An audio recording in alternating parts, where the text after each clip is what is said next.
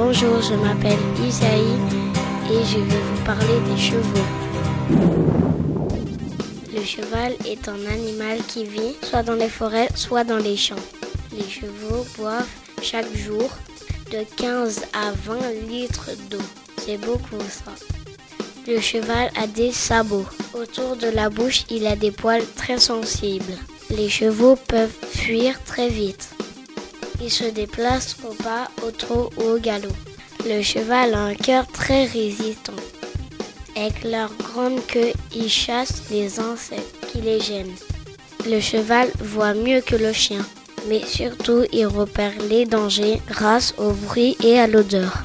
Les oreilles couchées sont signe de mauvaise humeur. Les chevaux se caressent en signe d'amitié. La jument porte son petit pendant 11 mois. Le poulain tête les mamelles de sa mère.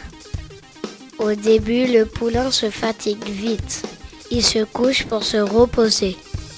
À un mois, le jeune mange de l'herbe en plus du lait. Moi, je suis déjà montée sur un cheval. Il était tout blanc. J'étais bien sur le cheval. Je suis même allée debout sur le cheval en me tenant à une corde. Il s'appelait Rocky. Ici, c'était Isaïe Trampoline FM.